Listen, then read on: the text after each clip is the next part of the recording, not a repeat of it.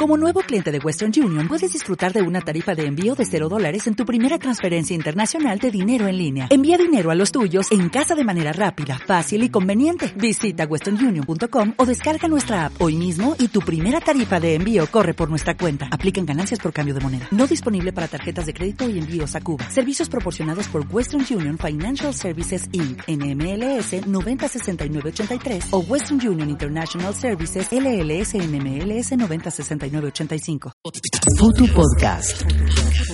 Los podcasts de Futurock. Cápsula de radio.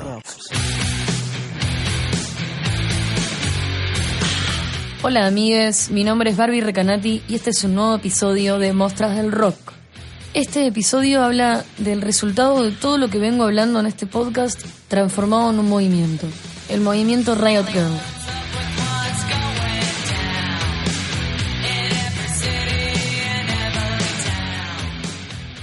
Fines de los 80 comienzan a sucederse una serie de acontecimientos en el núcleo del underground de Washington, esta vez en la ciudad de Olimpia, que cambian no solo la historia del rock, sino a la del feminismo.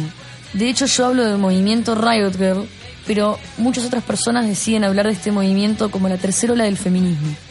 Es que a partir de todas las historias que vamos escuchando, desde Rosetta Tharpe hasta Patti Smith, podemos percibir que está todo mal y que las mujeres acceden a estos espacios de la industria solo siendo excepcionales.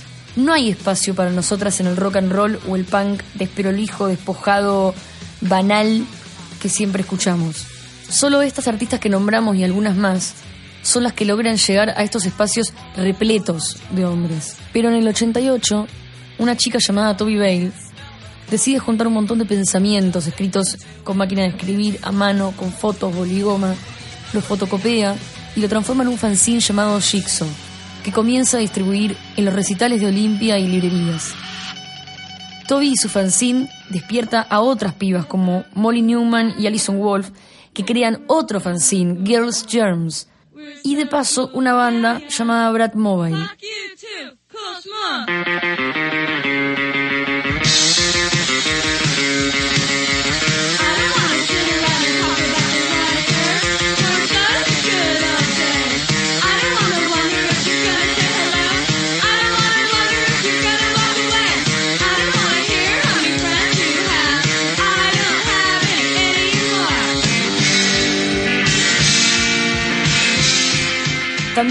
Refugio en estos fanzines una piba perdida y destruida por el feminismo que le invade como un virus, llamada Caitlyn Hanna. Caitlyn Hanna tocaba por su cuenta y mientras giraba comenzó a notar la falta de mujeres en los escenarios, el maltrato que recibía solo por ser mujer de parte de sus colegas, productores, público, y también lo que más la moviliza es como cada vez más mujeres se acercan a sus shows y después de sus shows van a hablar con ella y le relatan situaciones de abuso sexual y físico que viven día a día y que por alguna razón encuentran en ella y en sus canciones un refugio. Hannah acude a Toby y deciden formar juntas el fanzine Bikini Kill. En el fanzine número 2 de Bikini Kill hay un manifiesto que ellas escriben con algunas pautas que terminan cambiando el camino de la mujer en el rock para siempre porque queremos hacerlo más fácil para las chicas, el hecho de ver y escuchar el trabajo del otro para que podamos compartir estrategias y criticar o aplaudir a otros, porque vemos el fomento y el apoyo a escenas de las mujeres y artistas de todo tipo como parte integral de este proceso, porque odiamos al capitalismo en todas sus formas y ver nuestro principal objetivo como compartir información y mantenerse con vida en lugar de obtener beneficios de ser cool de acuerdo a las normas tradicionales porque creemos con todo nuestro corazón, mente y cuerpo que las mujeres constituyen una fuerza de alma revolucionaria que puede y va a cambiar el mundo real.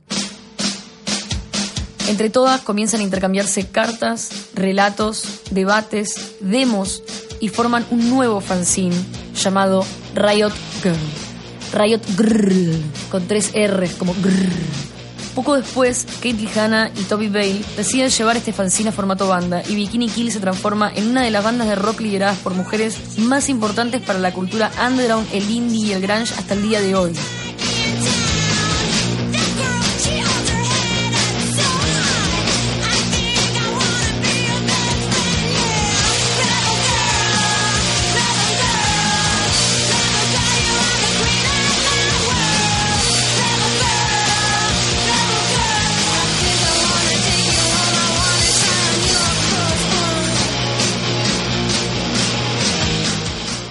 Producidas por Ian McKay de Fugazi y muy impulsadas también por Kurt Cobain, que no solo era fan de la banda, sino que la llevó repetidas veces de gira con Nirvana. Todo este ruido comienza a sonar muy fuerte cuando en 1991 el International Pop Underground Convention decide dedicar una jornada entera de su festival solo a bandas de mujeres. Por primera vez, todas estas mujeres que intercambiaban cartas a través de los fanzines se ven cara a cara y el movimiento Riot Girl toma verdadera forma. Kate Hanna fue la número uno a principios de los 90 y lo vuelve a hacer 10 años después, liderándole Tigre. Solo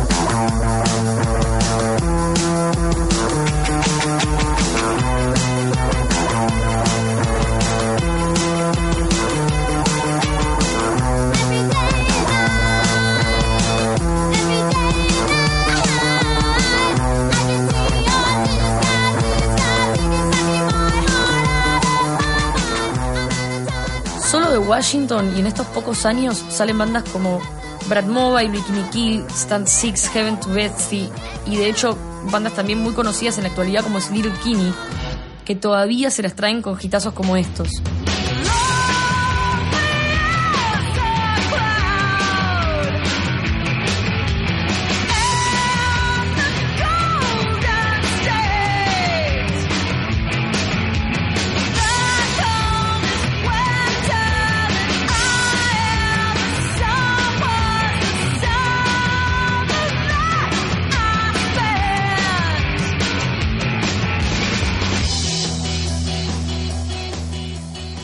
Esta ola de bandas de mujeres con letras políticas y feministas se esparcían ya sea a través de fanzines, festivales, giras, boca en boca, a toda velocidad a lo largo de todo Estados Unidos.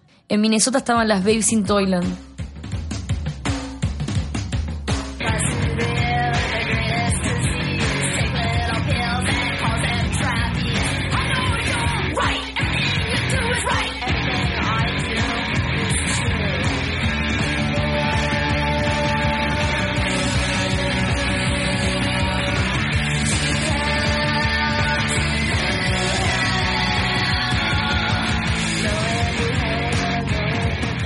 Los Ángeles estaba el Seven, que a pesar de no sentirse parte del movimiento, Donita Sparks es una líder involuntaria para el feminismo en el rock, tan grande que se la considera una de las grandes influencias de las Pussy Riot.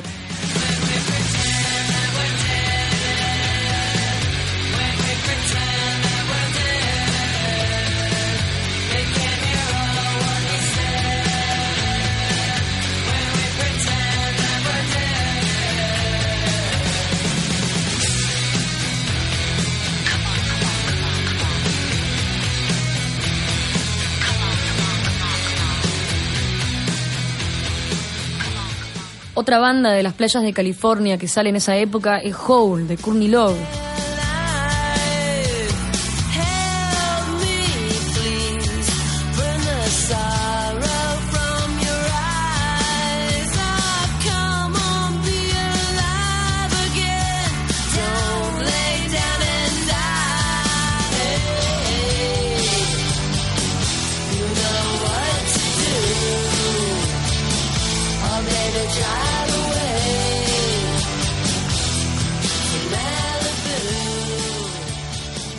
En Portland estaban las Calamity Jane, que tuvieron la mala suerte de llegar a Buenos Aires en el 92 para abrir para Nirvana y encontrarse con miles y miles de hombres tirándole monedas, botellas, piedras, mostrándole sus penes y gritándole putas, putas, putas. En Seattle, mientras el grunge explotaba, también salían bandas como Dickles, Seven Year Beach, The Gits, la banda de Mia Zapata, que como contábamos en el episodio anterior, es violada y asesinada, y después reemplazada por Joan Jett en una gira a beneficio. Waking in a state it's not my own. The only thing that's real is that amongst these walls, I whisper to a fear that sleeps in my soul, waiting on my conscience. But I think I know it hurts me to be angry, kills me to be kind. But my only torment is my own disguise, waiting on the favors they all come to show. There's not much in there for you Por otro lado, en Boston estaba Christine Hersh, que unos años antes, andando en bici, la choca un auto, sufre un golpe muy grave en su cabeza y comienza a escuchar ruidos para siempre. Esos ruidos ella los interpreta como canciones y forma la banda indie rock feminista Throwing Muses.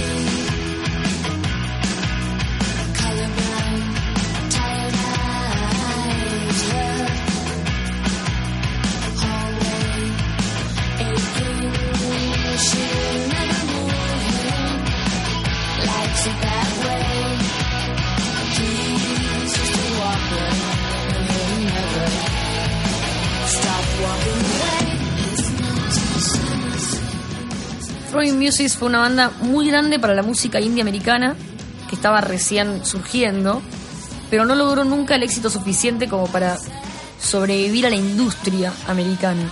Pero fue una gran influencia para músicos como Michael Stipe de R.E.M. o bandas como Pixies.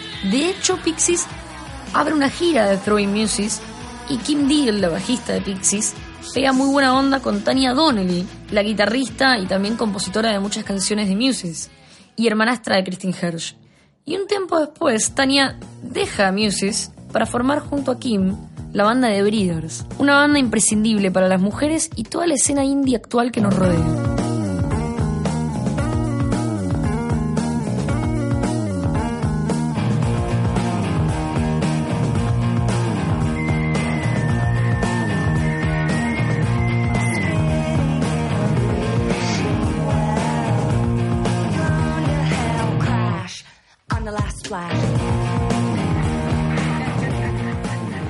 Pero volviendo a Christine Hersh, su influencia excede al recorrido de Throwing Music, que es una de esas bandas que si la borramos del mapa no tenemos idea qué bandas dejarían y no de existir. A mediados de los 90 a Christine le resulta imposible seguir tocando.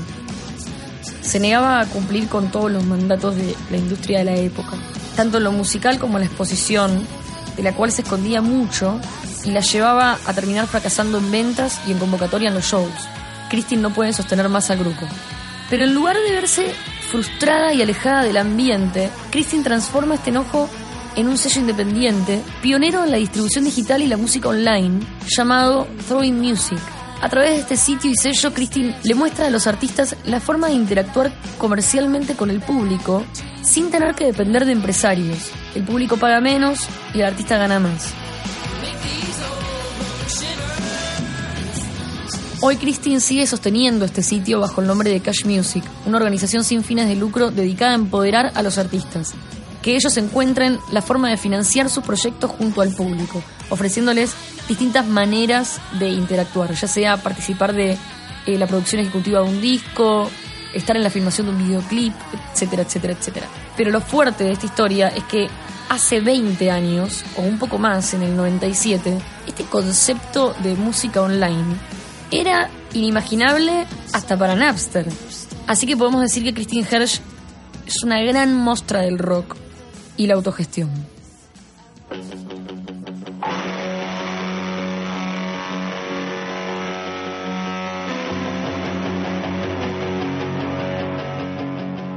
El comienzo de los 90 y fines de los 80 es casi como una época dorada para la mujer en el rock.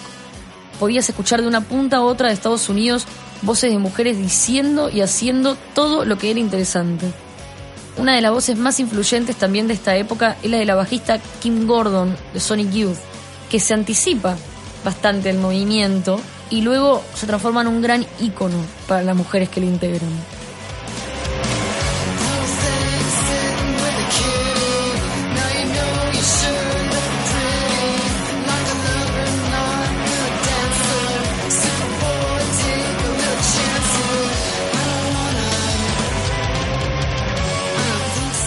El hecho de que el Riot Girl se haya esparcido a través de fanzines y contracultura por encima del mainstream hizo que mujeres alrededor de todo el mundo replicaran la ola a través de sus propios fanzines y sus propias bandas de rock. No es casualidad que en el 92, en Gran Bretaña, se formaba Elástica. De hecho, acá en Argentina, a mediados de los 90, Patricia Pietrafesa, una de las pocas mujeres integrantes del movimiento punk argentino, también comienza a intercambiar cartas y a escribir sus propios manifiestos en sus fanzines y forma también la banda She Devils.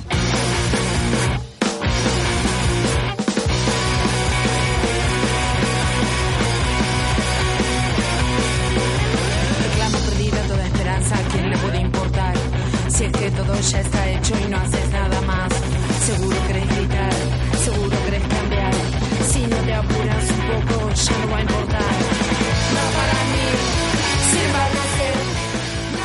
She Devils, para mí, es la banda de mujeres más importantes de Argentina. ¿Y por qué? Por la misma razón que considero el movimiento Riot Girl tan importante porque no llenaron estadios ni vendieron millones de discos, ni tampoco viajaron en micros de gira, ni encabezaron festivales. Tomaron la decisión consciente de esquivar estos privilegios para poder hablar de lo que nadie quiere escuchar en la radio. Sacar un EP como El aborto ilegal asesina mi libertad en 1997, tocando frente al Congreso todavía sin el apoyo del gran movimiento feminista que hoy conocemos en Argentina, cantando sobre derechos de la mujer, de las disidencias, de los homosexuales, anarquismo, veganismo. Patricia crea el primer festival de mujeres y feministas que se hizo en Argentina, el Festival Veladona.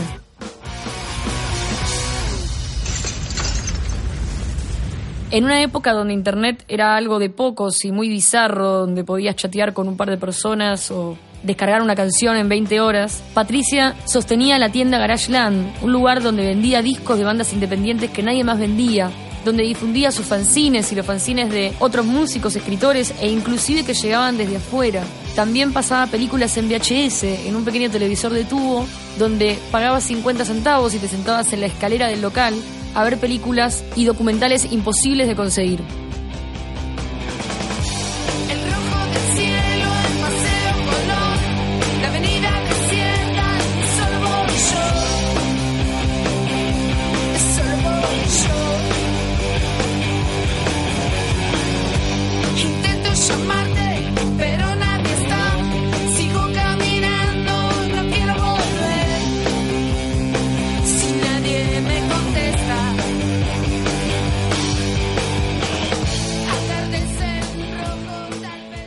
Estoy segura que yo no estaría hablando de nada de lo que estoy hablando hoy si no fuera por la muestra de Patricia Pietrafesa, que es otra protagonista del movimiento Riot Girl, pero sede argentina.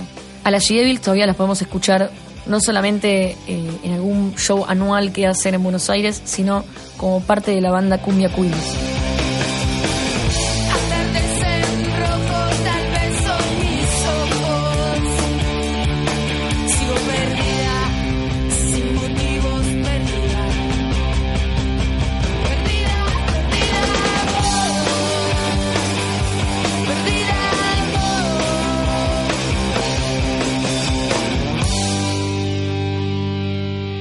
Que nombré en los episodios anteriores fueron clave para el presente de la mujer en el rock, pero el movimiento Riot Girl es el primer espacio donde las mujeres en la música asumen el conflicto de desigualdad y deciden combatirlo, unidas y organizadas. Nada en la música y en el feminismo fue igual después de este movimiento.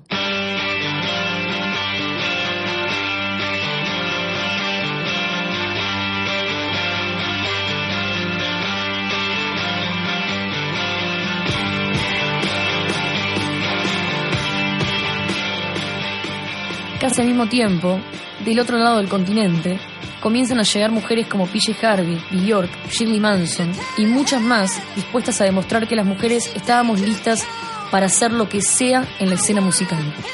De estas mujeres voy a hablar en el próximo episodio de Mostras del Rock.